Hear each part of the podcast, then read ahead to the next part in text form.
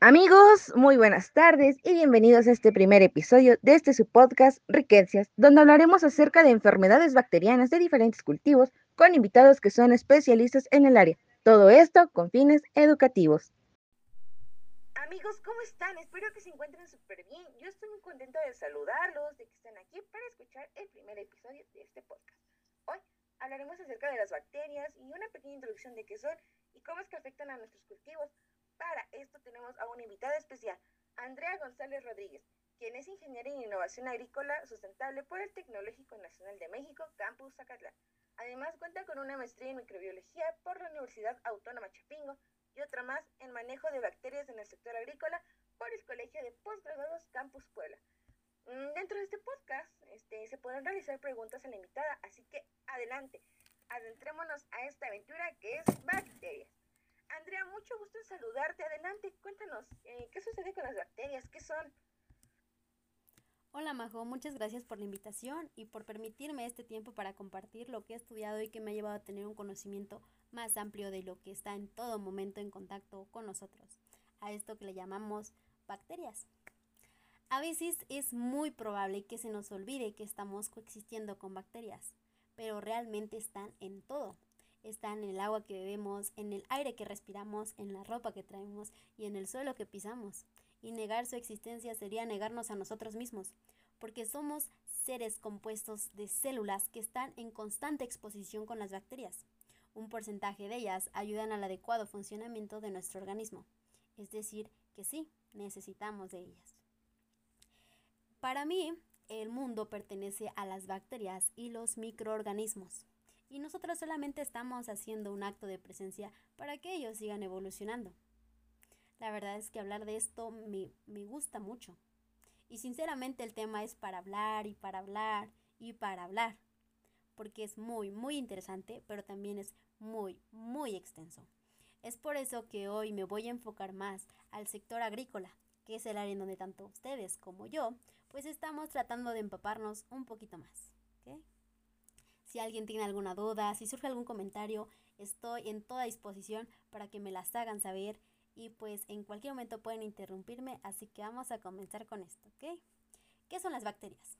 Ok, las bacterias son organismos unicelulares, ¿sí? Solamente tienen una célula, son microscópicos porque a pesar de que podamos estar rodeado, rodeados de millones y millones de bacterias, pues no las vemos a simple vista.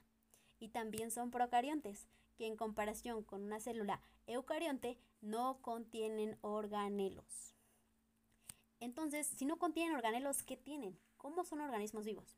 Ok, pues tienen regiones o cosas indispensables, pero organelos no tienen, amigos.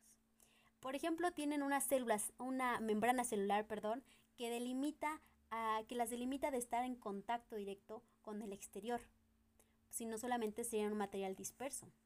También contienen mesosomas, que es en donde se lleva a cabo la respiración celular. Tienen nucleoide, que es la región donde se acumula el ADN. No se le llama núcleo porque no solamente es un espacio, sino una región en donde está el ADN, Y también contienen ribosomas, que son para sintetizar pues las proteínas que posteriormente utilizarán como energía para realizar otros procesos metabólicos. Estas son lo que tiene que tener toda la, todas las bacterias, todas. No importa el tipo, no importa el subtipo, no importa las divisiones de bacterias que existan, todas deben tener esto que les acabo de mencionar, ¿ok? Pero ¿cómo se reproducen las bacterias? Ok, las bacterias se reproducen por fisión binaria o también llamada bipartición. Esta es una manera de reproducción asexual que se lleva a cabo en arqueas o en bacterias y consiste en la duplicación del ADN seguida por una división en el citoplasma, dando lugar a dos células hijas a partir de una célula madre. Esto hace que su reproducción sea muy rápida. Hablamos de que en cuestión de minutos, de días o de eh, horas, pues podemos llegar a tener millones y millones de bacterias.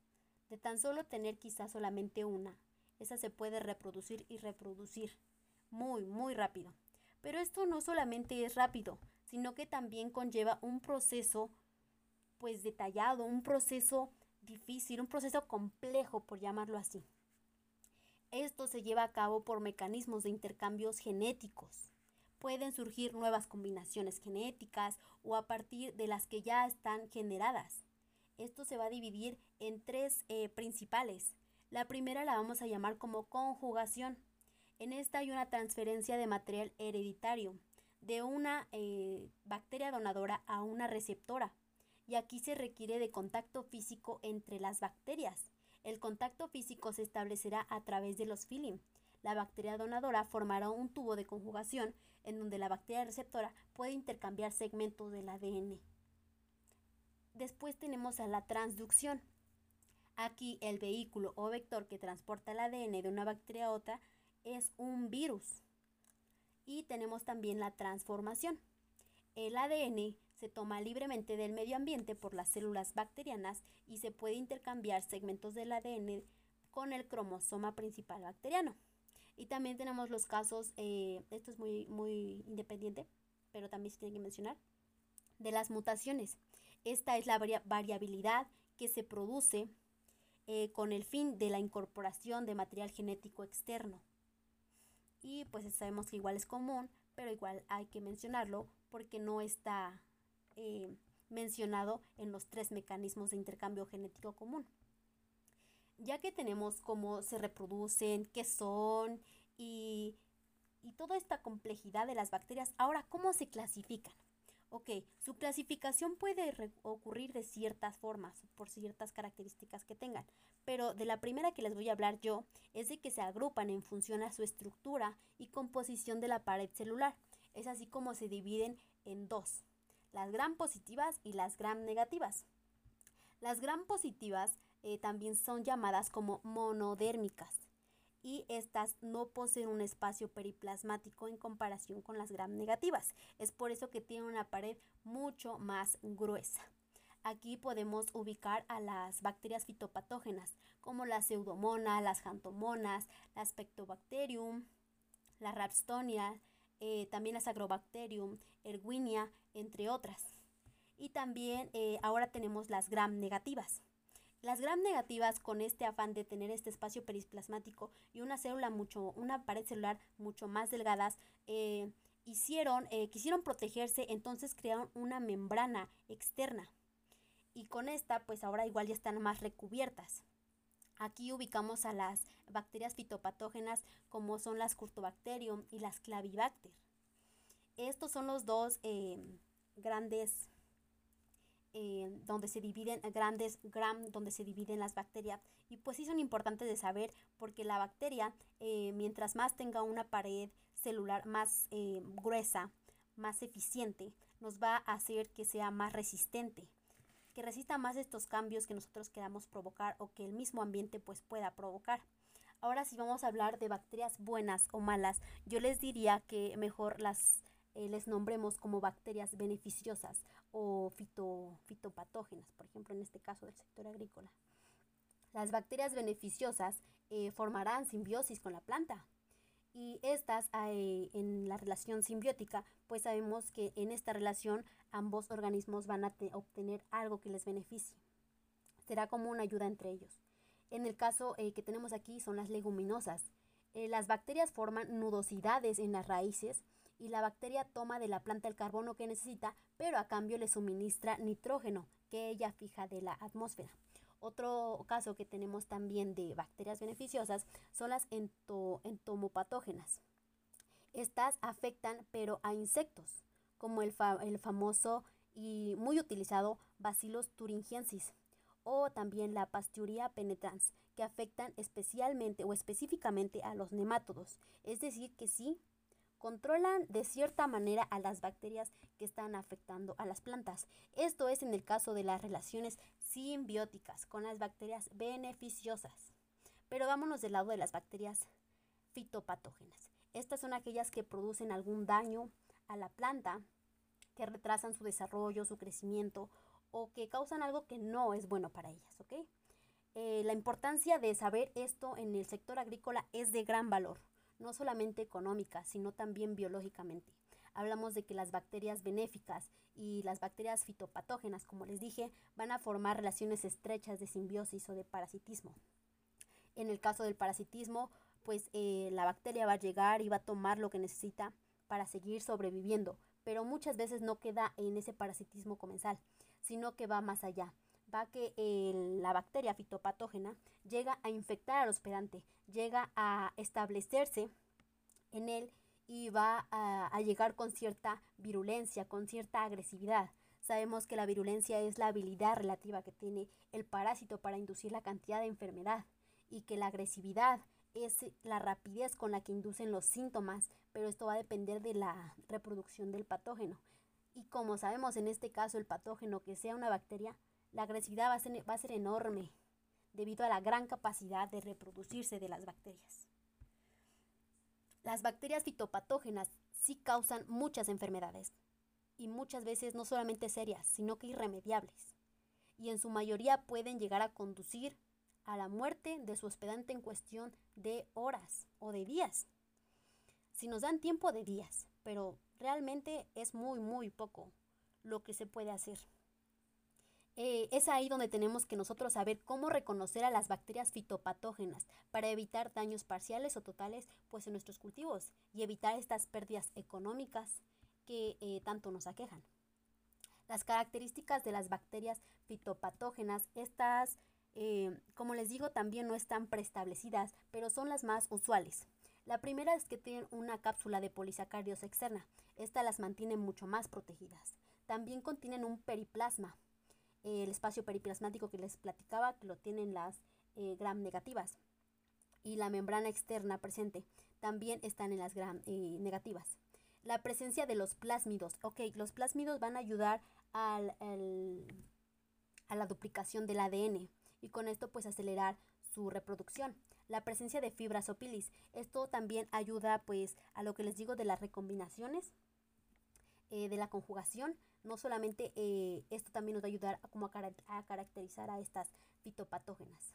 Y esto es lo que va definiendo a las, a las bacterias fitopatógenas de las que no lo son. Pero como les digo, está en una constante evolución. Entonces, si podemos, no podemos afirmar que todas las bacterias fitopatógenas tienen que cumplir con esas características. Porque el día de mañana o el día... Eh, no sé, en 15 días, en un mes, en un lapso no muy largo, puede ser que esta bacteria fitopatógena ya tenga una nueva característica mucho mejor o más avanzada que desconocemos nosotros, pero que ya eh, tuvo un proceso de evolución.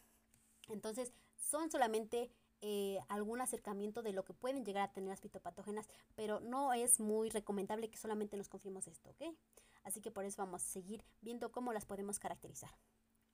Las bacterias también se pueden eh, clasificar por su morfología. Eh, por ejemplo, algunas tendrán la morfología de bacilos, de cocos, filamentosas o pleomórficas, pero la mayoría de las bacterias fitopatógenas representan una morfología de bacilos. Y esto es porque en los estudios que se han realizado, pues las que eh, dañan a la planta, las que son fitopatógenas, pues presentan esta morfología. podemos decir que, o asegurar que dicha bacteria eh, nació en este lugar. Eh, por ejemplo, vamos a ponerlo así. Eh, una bacteria se encontró que la ubicación específica fue en Tabasco. Quizá por el medio, quizá por el ambiente o por lo que quieras. Pero ahora se conoce que esa bacteria de, ubicada en Tabasco, en, en los Estados Unidos mexicanos, ahora también está en Asia. ¿Por qué es así?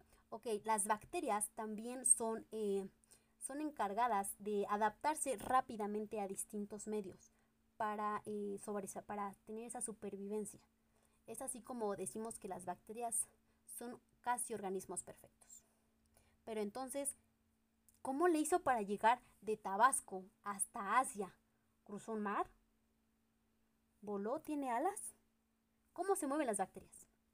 Ok, Vamos a entenderlo de este modo. Eh, las bacterias tienen un vehículo, vamos a llamarle así, donde se transportan, un vehículo eh, que les encanta. Como les digo, algunas de ellas eh, tienen flagelos. Y los flagelos se utilizan para moverse en el agua, así que su principal vector sí es el agua. Les encanta movilizarse en el agua, y es por eso que este es su primer vehículo. También tenemos el suelo, pero el suelo tiene que estar húmedo para poderse mover. Contamos con, también con bacterias que se movilizan a través del aire.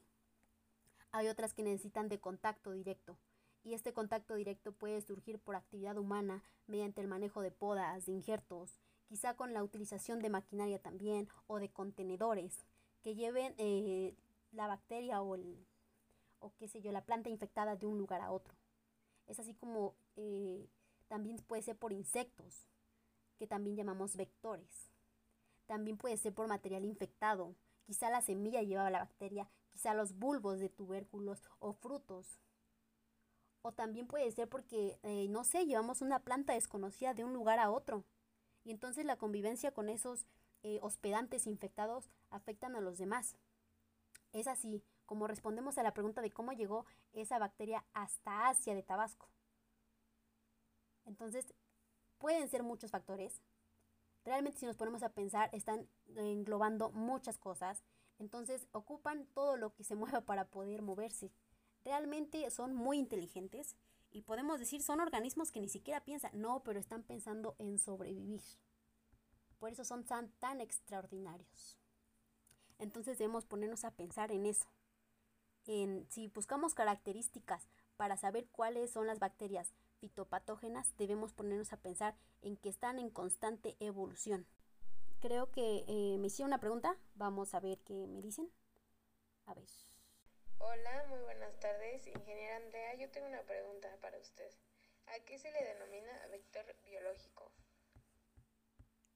Hola, muy buenas tardes. Eh, bueno, vector biológico, ¿cierto? Hablando de estas eh, maneras en las que las bacterias se mueven, pues sí existe ese tipo de vector. Y como les digo, el vector eh, va a ser eso que lleve de un lugar a otro, pero en el vector biológico se va a conocer así a cualquier organismo vivo capaz de transportar o transmitir un patógeno de un organismo a otro. Los vectores biológicos más comunes pues son los insectos, los hematófagos, perdón. Y estos se alimentan de, la savia del de hospedante, de su hospedante, que en este caso pues serían las plantas. Ingieren eh, estos eh, microorganismos eh, como lo estamos llamando las bacterias, pues se implantan ya sea en las patas o en el propio insecto para que eh, se vayan y conduzcan como vector hacia otra, otra planta.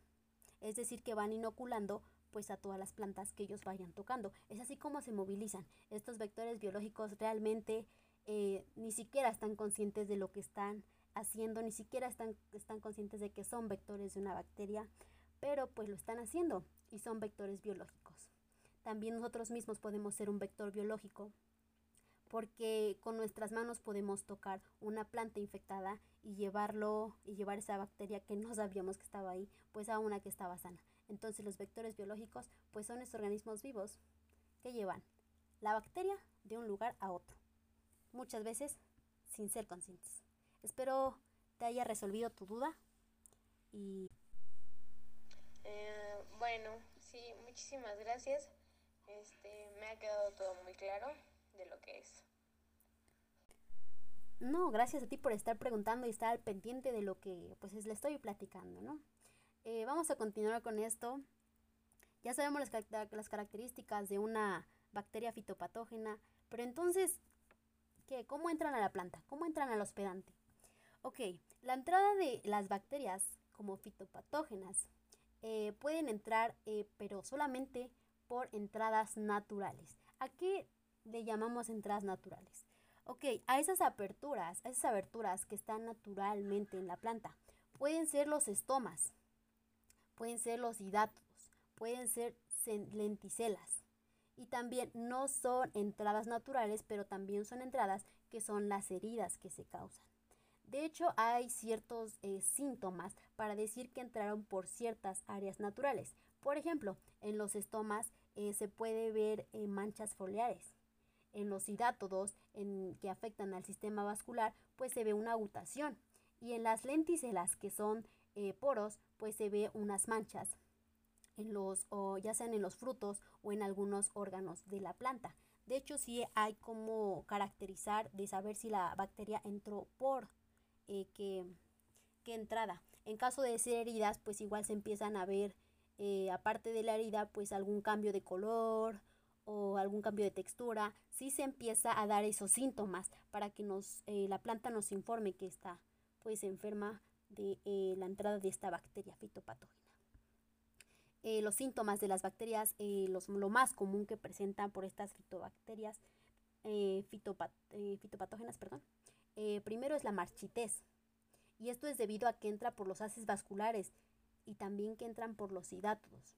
Estas marchitez se presentan viendo a la planta triste, quizá no con esa, esa sustentabilidad que les da el tallo a todas las hojas como se ve, y también por pudriciones. Realmente se ven necrosis en el tejido, se ven también manchas foliares, pero estas manchas foliares pongan mucha atención, observen bien, porque estas manchas foliares respetan a las nervaduras de las hojas. ¿Por qué? Como les digo, necesitan una entrada, las nervaduras no poseen esos estomas por donde entren las bacterias. Entonces solamente entran por donde están los estomas, que en este caso pues solamente serían las áreas foliares, las áreas eh, fotosintéticas. Es por eso que las manchas foliares se presentan ahí. También en las manchas angulares, que son parecidas a las que ya les comenté, y por necrosis en los haces vasculares.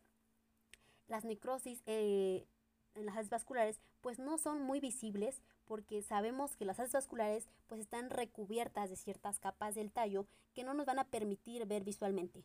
Pero esto se puede hacer eh, ya teniendo que quizá hacer un corte longitudinal en el tallo para ver que las vascular sí está siendo muy infectado y muy dañado por estas bacterias. También podemos ver tumores, pues se, eh, se va a producir una hiperplastia en ciertas partes de la planta, lo que va a ocasionar pues tumores. Eh, también eh, podemos ver que, que estas bacterias, ya que sabemos que es una bacteria, ya que estamos pues cerciorándonos que es una bacteria, para, para que nosotros verifiquemos que sí se está tratando una bacteria, necesitamos aislarla. Aislarla para que nosotros cercioremos que realmente sí es esto. Para esto se toman eh, una muestra de los bordes afectados. ¿Por qué de los bordes afectados?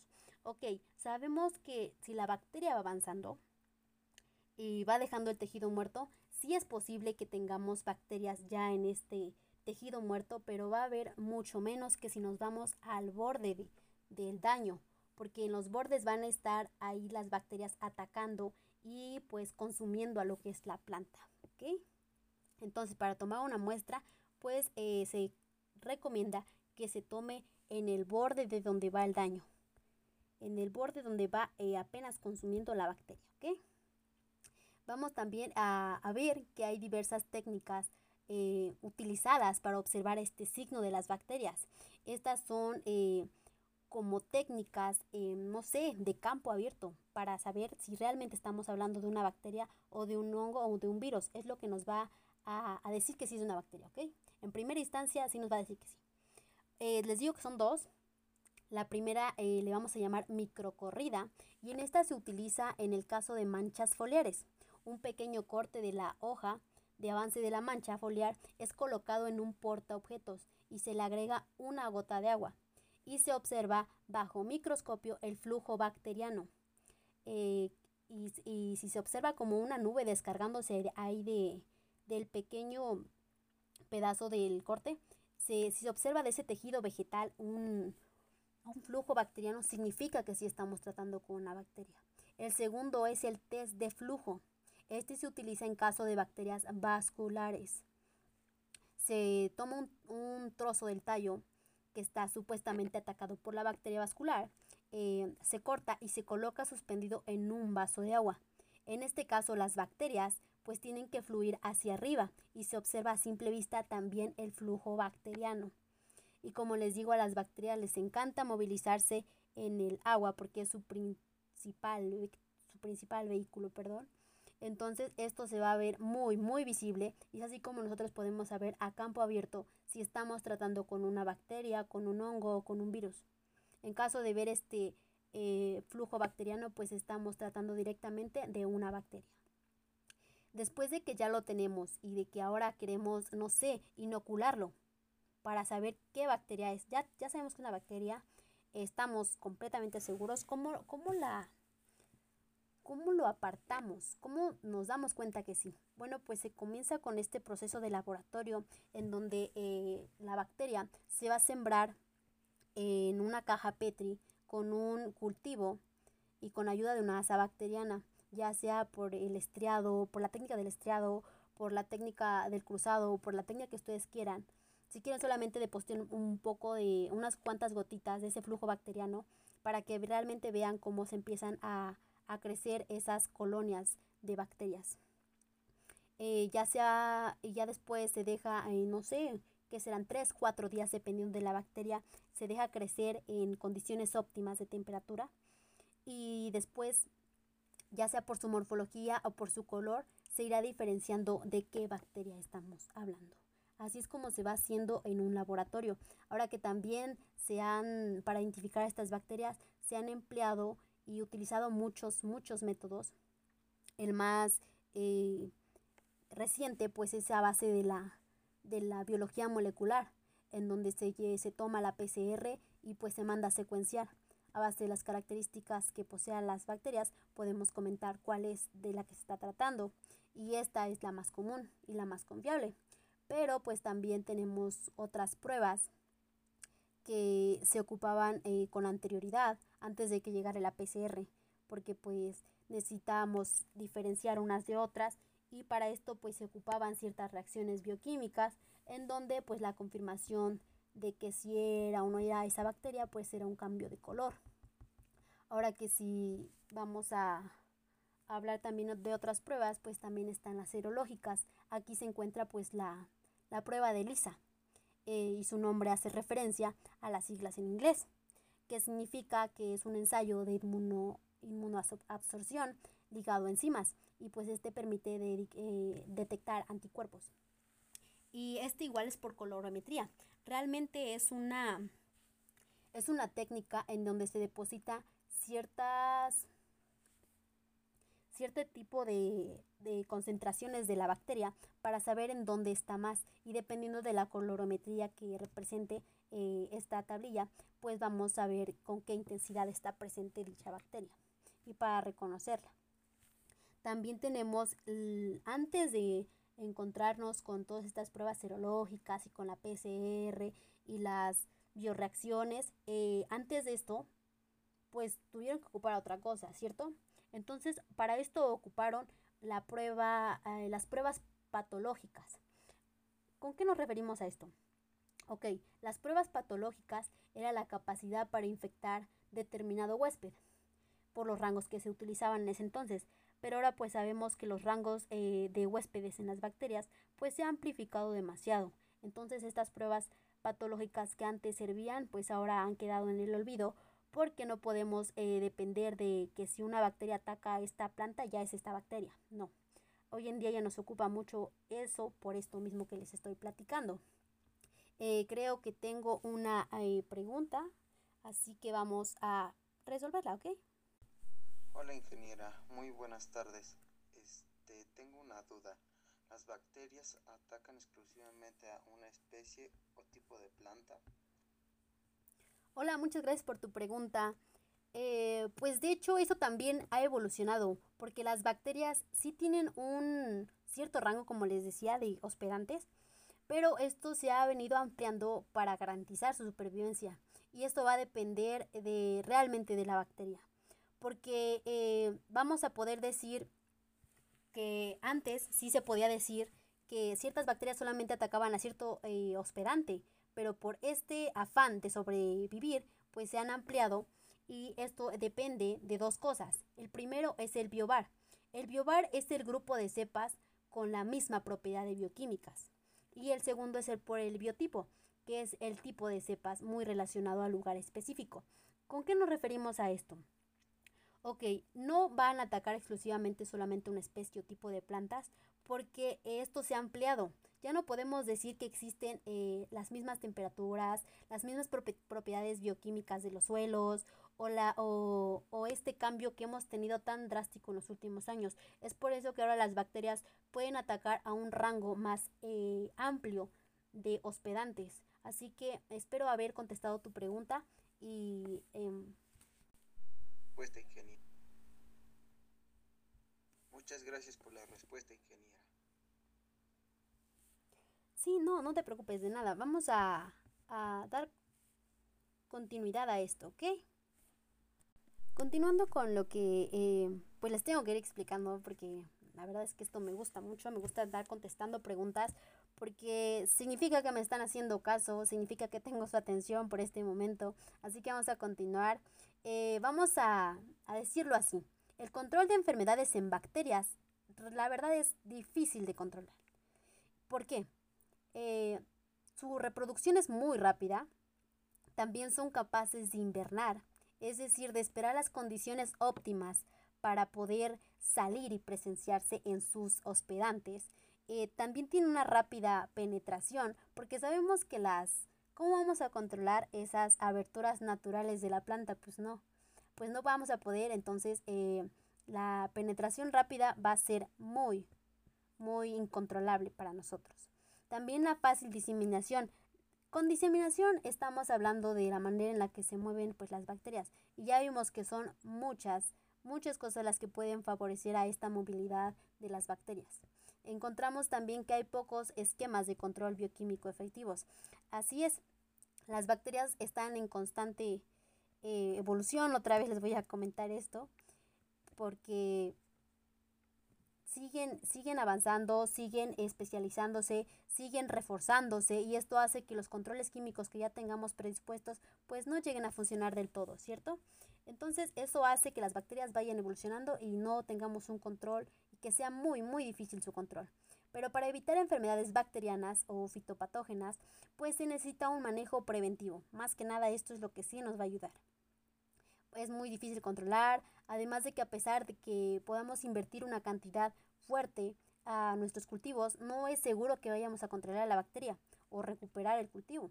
Así que en caso de presentar el problema, ya lo mejor será la cuarentena, quitar quizá el cultivo, la eliminación de las plantas que tengamos y comenzar desde cero, quizá con una rotación de cultivos, eh, de, una, eh, de un cultivo que quizá ya nos eh, informemos bien que no es hospedante para ese tipo de bacterias, podamos reducir y así eliminar a la bacteria de nuestro suelo. Pero realmente es difícil. Eh, para comenzar con este manejo, se debe tomar en cuenta la procedencia pues, del material. Obviamente hablamos de una, de una semilla certificada que nos estén garantizando que la semilla eh, haya tenido tratamientos para eliminación de patógenos y que tengamos semilla de calidad. Hablamos de que no solamente será la semilla, también serán los sustratos, porque podemos haber tenido atrás cultivos contaminados y quizás sigamos teniendo esa misma, eh, esos mismos sustratos. Debemos entonces cambiar de cultivo para que eh, la bacteria no se hospede en ellos y pues se acabe ese ciclo de, de esa fito, eh, de esa bacteria fitopatógena. E incluso también podemos sanitizar la herramienta. Quizá nosotros estamos pasando la bacteria de un lugar a otro sin saberlo. Entonces, tener una sanitización completa, tanto del sustrato, de las herramientas que ocupemos y también de no maltratar las plantas. porque O sea, las heridas es una entrada, eh, una entrada muy, muy segura para las bacterias. Entonces, si las maltratamos lo menos posible, pues evitaremos que las bacterias entren con más facilidad, ¿no? El control de los vectores igual, si tenemos alguna plaga y pueden ser vectores, es mejor eliminarla, no contar con ella y tenerla alejada de nuestro cultivo. Tener un microclima no adecuado para las bacterias, esto igual es muy importante. Las bacterias a veces solamente necesitan de tener eh, las condiciones óptimas para desarrollarse a su máximo esplendor. Entonces nosotros tenemos que ver cuál no son esas condiciones para que no lo adecuemos, para que no nuestro cultivo no sea ese, eso que están buscando para desarrollarse y también pues eh, eliminar los hospedantes alternos. Esto nos eh, referimos a las plantas arbenses, que no son más que esas plantas que no queremos presentes en nuestro cultivo, pero que ahí están. Quizá eh, aunque no tengamos ese, ese cultivo que es hospedante para esas bacterias, pero si tenemos esos hospedantes alternos, pues significará que la bacteria estará ahí hasta que lleguen los hospedantes que sí quieren y pues los ataquen. Entonces la eliminación de hospedantes alternos es muy importante igual ya en otros casos pues podemos eh, recurrir a, las, a los activadores de mecanismos de defensa de la planta. Estos se conocen como las hibrelinas eh, y, entre otras, ¿no? Que activan a la planta para, para que se defienda en caso de tener esta bacteria. pero pues se conoce que las bacterias también se hacen más resistentes y esto pierde efectividad, la verdad, no deja ni que los activadores tengan algún efecto. Entonces, pues no es muy, no es muy aconsejable esto, pero ya en un caso de que ya casi tienen a la bacteria ahí presente en todo el cultivo, pero pues va perdiendo efectividad. Como les digo, las bacterias siguen evolucionando y lo hacen muy, muy rápido. Vamos a contestar una pregunta. Hola, ingeniera Andrea. Yo tengo una pregunta. ¿Cuáles son las bacterias fitopatógenas más comunes en el sector agrícola?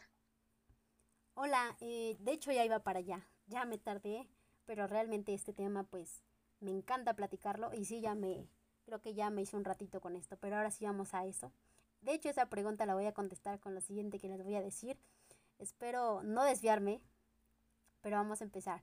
Las bacterias eh, fitopatógenas más comunes en la agricultura pues son varias y les voy a platicar de las que son más comunes aquí, ¿ok?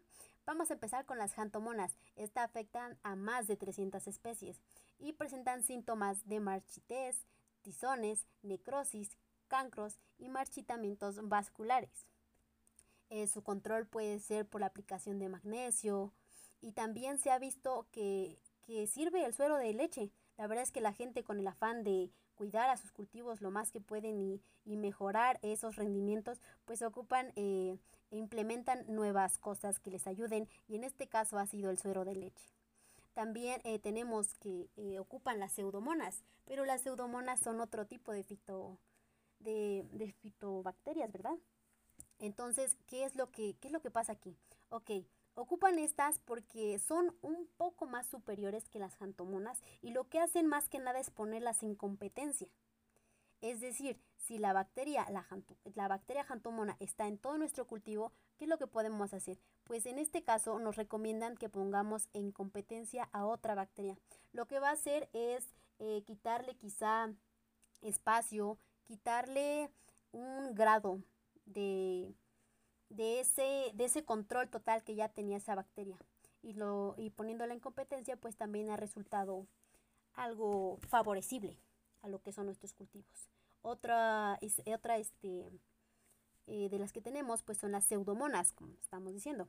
Estas van a presentar eh, síntomas de lesiones necróticas, frutos, tallos, eh, necróticas, perdón, en frutos, en tallos y en hojas. También presentarán cancros, pudriciones, hiperplastia e infecciones vasculares.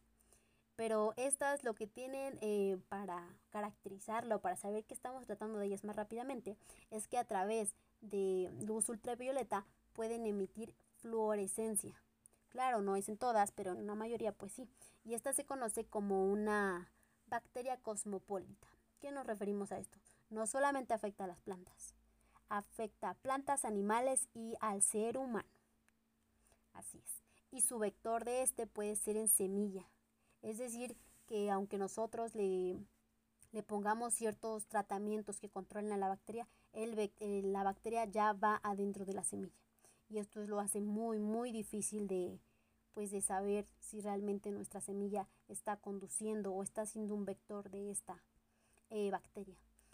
Esto se puede eh, distinguir no a simple vista, porque la llevaría por dentro. Entonces, solamente con pruebas como las de las, de las pruebas serológicas o las técnicas moleculares. Eh, su control puede ser eh, con la, aplicación de cobre, eh, aplicación de calor o de antibióticos. También sirve mucho la rotación de cultivos, pues para eliminar la maleza y esta pertenece a un gram negativo. Realmente les voy a hablar muy, muy por encima de lo que significan estas especies em, eh, de bacterias fitopatógenas más comunes porque sé que eh, voy a tener, eh, bueno, los podcasts que vienen van a, venir colegas que les hablarán específicamente de algunas. Entonces yo por eso solamente quiero tratarlas por encima y lo más rápido para no dormirlos. Así que vamos a seguir con erguinia. La erguinia, sus síntomas son la pudrición blanda bacteriana eh, en los bulbos maduros y estas se presentan también clorosis o marchitamientos vasculares. Su control eh, pues puede ser evitar el riego por aspersión, controlar las plagas, eh, igual el uso de bactericidas a base de cobre, cosechar antes de que se complete la maduración, para que se dañen esos bulbos que están, no sé, en proceso, en el caso de la cebolla, que son a los que afectan esta enfermedad, y también un almacén adecuado. Una vez que se coseche, el almacén adecuado eh, va a proporcionar eh, que pues no haya una infección de esta bacteria. Y también vamos a, a, evitar que haya una, una condensación de humedad. ¿okay? Esta pertenece a la gram negativa. La que sigue es la clavibacter. Esta he escuchado que es el, la pesadilla de los productores de jitomate porque eh, ocasiona es lo que es el cáncer del jitomate. Sus síntomas está en el son el marchitamiento eh, vascular, cancros y cáncer como tal. ¿no? Eh, su control en esta, esta es una de las enfermedades más difíciles de controlar y hasta el día de hoy las prácticas de manejo solamente se han enfocado principalmente en medidas preventivas, en la utilización de bacterias, eh, de bactericidas cúpricos y de antibióticos. Pero pues eh, estos manejos no han sido de todo eficientes. Así que hay que tener mucho cuidado con esta enfermedad porque sí, sí se ve grave y muy, muy difícil de salir eh, bien librados de esa bacteria. también se puede se, distingue como una gram negativa y un método para utilizar eso también es de, ver qué es lo que está colocado en nuestra rizósfera, donde está el cultivo. Es muy importante saber todo esto porque pues, la fácil tensión de esa nos ahorrará muchos problemas. Lo que sigue es la gileya. Esta afecta a cerca de 600 especies vegetales y sus síntomas pueden estar entre clorosis, manchas, necrosis vascular, entre otras. El control de esta es para la vigilancia intensiva, la detención precoz y la única manera eficaz de luchar contra esta bacteria, pues es que este, se tiene que erradicar en completo donde, en, el, en la parte donde, donde se haya eh, visto, por decir, o, ubicado principalmente para que no se expanda. La verdad es que esta igual es una detención que una detención tiene que ser eh, antes de que dañe más al, cultivo y para ello es necesario eliminar las plantas afectadas y erradicar los insectos. Eh, también esta, eh, se tiene que destacar que vive en el gilema de las plantas y, es, y pertenece a una gram negativa. Seguimos con las Corinelebactium. Eh, estas presentan como síntomas agallas, marchitamiento, ya sea parcial o total, su control está en el deshiervaje de los brotes de las parcelas y de los caminos, porque pues estas tendrán eh, hospedantes principales por pues, los, del cultivo, pero también a los hospedantes alternativos, ¿no? Entonces se tiene que hacer una limpieza total del terreno, también evitar dejar eh, tener esas plantas o tubérculos eh, aislados y también es muy aconsejable establecer una rotación de cultivos para que pues no se repita eso que pasó en un cultivo anterior. La utilización consecutiva eh, durante años de cultivos, por ejemplo en las de patatas que cada año siembran esta variedad de, cultivo, pues eh, resulta de muy, muy beneficiosa para las bacterias porque saben que van a contar con su hospedante principal. Estas pertenecen a una gram negativa. Tenemos a los streptomicetes. Em, estos hablan con síntomas, eh, sus, síntomas principales, perdón, son sarnas, eh, lesiones hundidas, pústulas, marchites vascular, entre otras, y su control eh, pues se pueden dar por quizá antibióticos, el uso de, de, bacterias o algas que puedan controlarlos, como les dije en, en el anterior, es poner en competencia a estas bacterias y así aminorar el, desgaste que una que esta en particular pues pueda producir en la planta. Eh, todas estas especies habitan en el suelo y pertenecen a las gram negativas. Tenemos también a, a las, a las Ralstonia solanaracium y estas tienen como síntomas principales pues la marchites del tallo, también segrega un líquido gris, con apariencia viscosa, que pues sabemos que es el flujo bacteriano. y esto lleva a la planta a presentar un bloqueo frente al agua porque ataca a los haces vasculares del gilema y de tal manera que pues se va marchitando progresivamente. Esto se ve mucho, mucho en la marchitez de, los cultivos. Y pues su control eh, puede ser desde, desde algo muy sencillo hasta algo muy complejo. La Rhapsonia la rapsonia es este, conocida como la marchitez bacteriana del tomate y esta se puede proveer a altas temperaturas por encima de 25 grados centígrados. También la humedad del terreno le va a favorecer mucho y en especial donde haya fuertes lluvias porque propician el nacimiento de esta bacteria que habita tanto en el agua como en el suelo. Eh, su sintomatología, su sintomatología como ya se las mencioné es mucho el marchitez y las recomendaciones para controlarla realmente eh, son pocas y son poco eficaces. Hablamos más de un control eh, preventivo, como es eh, que la semilla esté sana o que el suelo esté bien sin bacterias, perdón. También la rotación de cultivos. Hablamos de, de esterilizar todas las herramientas de trabajo constantemente y de tener una sanitización pues continua, porque es una es una enfermedad igual muy difícil de controlar y eh, también tiene que ser controlada rápidamente porque puede producir la muerte de nuestro cultivo en cuestión de horas o días. Así que hay que, hay que, para todas de las que les hablé, hay que caracterizarlas, hay que eh, ver esa sintomatología que nos están presentando rápidamente porque puede ocurrir daños irreversibles e irreparables. Eh, como les digo, quizá en algunas me adentré más, traté de, de solamente hablar lo más general de ellas, porque cada hablar de cada una de ellas es meterte a un mundo diferente en el cual hay muchas especificaciones y mucho con lo que estudiar y seguir estudiando porque son muy muy complejas y hablar solamente de algunos síntomas como aquí les mencioné es muy muy poco para lo que ellas representan y para lo que ellas pueden llegarles a hacer a los cultivos, ¿no? Que pues en, en, ya en problemas o en ejemplos fatales sería la muerte. Así que vamos a ver, tenemos otra pregunta. Vamos a contestarla. Buenas tardes, ingeniera. Respecto a lo que acaba de mencionar, ¿la Ralstonia sonalacearum es la fitobacteria que está dividida en razas?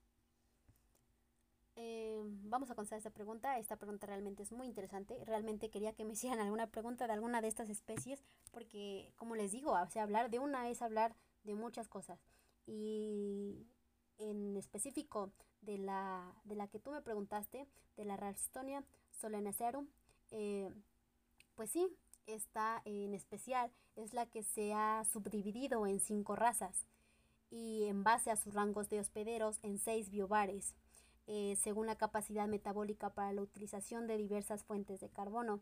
Vamos a hablar de estas bacterias como una de las más adaptadas para sobrevivir en distintos hábitats ya que además de que, eh, de que en las plantas es capaz de mantenerse en varios tipos de suelos durante largos periodos. Así que también en cursos en, en, estos ríos, en lagos que llegaren en cuerpos de agua, para decirlo así, también se pueden mantener ahí pues latentes hasta que estén las condiciones óptimas para salir a desarrollarse, ¿no? Y es una bacteria de la, es una bacteria de las más peligrosas eh, en el sector agrícola. Así que muchas gracias por preguntarme acerca de esto. Vamos a comenzar con, con esto porque yo apenas, apenas había hecho, realmente no tiene mucho, una investigación acerca de la, de la comparación de cómo esta bacteria se ha esparcido eh, por el mundo, conociendo que esta bacteria pues nació aquí en, en, nuestro vecino, en el país vecino, en Estados Unidos. Entonces, eh, es bueno. Y pues hablando de esta investigación que te comento, apenas estuve haciendo, pues eh, encontré que el rango de hospedantes para cada una de estas razas pues se ha ampliado, así como la distribución geográfica para cada una se ha ampliado y la recombinación de biobares con razas también eh, ha crecido. ¿Esto porque Como les digo, las bacterias siguen en constante evolución y a mí me, de seguro ya les cae mal porque les digo que están en constante evolución, pero es cierto son seres que se adaptan mucho, mucho. Y en el caso de la Ralstonia solanacearum, eh, este es un claro ejemplo. Vamos a comparar lo que yo les decía de estos estudios. Por ejemplo, en la raza 1, solamente se decía, esta sí se decía desde un principio, que su rango de hospedantes era amplio. Y pues lo sigue siendo, ¿no? Pero se ha ampliado más. Y su distribución geográfica de esta raza se decía que estaba en Asia, en Australia y en las Américas. Ahora se conoce eh, que está en Asia, Australia, América, Estados Unidos y África, lo que lo hace que esté en todo el mundo. Sus biobares igual de estar solamente en el biobar 3, 4 y 1, ahora están en el biobar 1, 2A, 2T, 3, 4 y 5. También ahora se conoce que su temperatura óptima perdón, va de los 35 a los 37 grados. En el caso de la raza 2, que solamente atacaba a la banana o algunas otras y que solamente estaba en Caribe, Brasil y Filipinas, con un solo biobar, hoy se conoce que puede presentarse en bananas, en tomates, en heliconias y en algunas otras hortalizas. Y también ahora está presente en todo el mundo. Su biobar ha pasado de 1 a 1, 2 y 3. Y la temperatura óptima igual va de 35 a 37 grados centígrados. Para la raza 3 también teníamos que solamente estaba específicamente para la papa y algunas otras solanáceas, incluyendo igual a, eh, al geranio. Esta sí decía desde un principio que ya estaba extendida por todo el mundo, pero que solamente su biobar era el 2. Hoy se conoce que su biobar están en 1, 3, 2A y 2T. Y su eh, temperatura óptima va de los 27 grados a los 37. Para la raza 4 eh, solamente especificaba el jengibre y que solamente estaba en, en Asia y su biobar era 3, 4 y 5. Fíjense que en, este, en esta investigación solamente me, me, llegué a, las conclusiones de que su rango de hospedantes volvió a ser amplio, no me no llegué a, a especificar bien en qué especies, pero que ahora se amplió y que la distribución geográfica sigue, sigue siendo Asia, que sigue manteniéndose ahí, solamente que el biobar ahora se ha combinado en 3, 4 y 5, con una temperatura óptima de 35 grados centígrados. Y para la raza 5, esta incluía frutillas y que estaba en China, específicamente en el país de China, y que eh, su biobar era 5. Con esta investigación eh, encontré que sigue siendo en frutillas, eh, pero ahora no solamente está en China, sino que está en toda África y también se ha esparcido a, a Asia. Ya no solamente China, Asia y África. Y para el biobar, pues encontré que ya no solamente es el 5, sino que está en 4 y 5 con una temperatura óptima de 35 grados. Cabe resaltar que si antes los biobares solamente eran del 1 al 5, ahora podemos decir eh, que ya hay subtipos. Ya está el subtipo, eh, no sé, está por ejemplo el 2A, 2T, lo que significa que estos biobares también están cambiando y teniendo otra subdivisión, lo que los hace ser más complejos.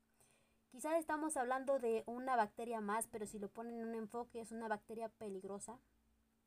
También encontré que no solamente eh, está afectando a la agricultura, sino que también puede ser utilizada como un arma, un arma eh, militar para afectar a otros países y su economía a base de la agricultura. Realmente eh, meternos a hablar de esto es hablar de horas y horas. Y pues espero haber contestado la pregunta porque sí, esta bacteria se divide en cinco razas y quizá ya me salí mucho del tema, pero es muy importante saber que es la única hasta ahorita que se divide en cinco razas, pero no pierdan de vista que otra bacteria después pueda subdividirse en estas razas, ¿ok? Así que eh, vamos a ir cerrando esto porque ya me tardé lo suficiente. Entonces, eh, para finalizar, eh, nos vamos, estamos preguntando cómo es posible que un ser compuesto de una sola célula sea capaz de adaptarse tan rápido y a distintas condiciones. Y es que está confirmado que las bacterias se mantienen en una constante evolución. Y pues esto es porque tienen un instinto de supervivencia. Tenemos que dejar bien en claro eso. Así que eh, para finalizar y para que espero no los haya aburrido demasiado, vamos a, a concluir con que yo pienso, este es mi pensar, ¿ok? El depredador más grande sobre la tierra, sobre el mar, y en el cielo no tiene que ver con su tamaño. ¿Ok? Nada más piensen en eso. Porque si nos ponemos a ver cuál es el depredador más fuerte, en la tierra van a decir el rey de la selva, el león. O van a decir el oso pardo por su grande fuerza, su gran velocidad y sus grandes garras. No sé, quizá digan el tiburón blanco, tiene unos impresionantes colmillos. O en el cielo, el águila real. Es muy astuta. Pero realmente estos que les mencioné tienen algo en común. Que si llega una bacteria que no pueden controlar, se mueren. Entonces, ¿quién es el más fuerte? No necesitan garras, no necesitan dientes, no necesitan fuerza. Y son el mayor depredador sobre la tierra y sobre el mar y sobre el cielo, en el cielo, perdón, son las bacterias. Son capaces de adaptarse a muchos ambientes y están presentes en todos, ¿ok? Así que eh, seguiré estudiando y seguiré aprendiendo más acerca de estas bacterias para que me sigan invitando, para que me sigan escuchando cuánta emoción tengo cuando platico de esto, porque ir eh, conociendo más acerca de este tema es muy, muy emocionante. Y esperando que ustedes eh, no les haya aburrido tanto, esperando que ustedes también, si quedaron con una duda y no se las puede contestar, indaguenla ustedes porque es importante dejar de tener esas dudas, es importante conocer y conocer nuestro mundo.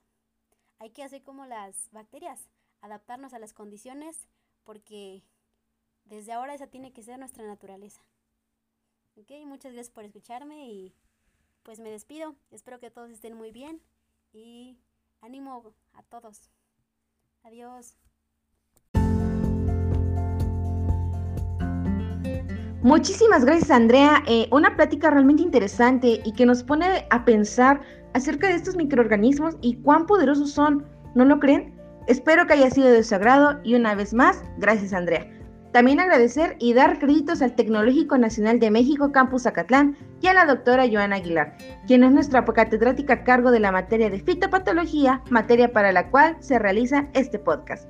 Esto es Riquecias, yo soy Marijó y esperemos nos escuchen en el próximo episodio. Bye bye.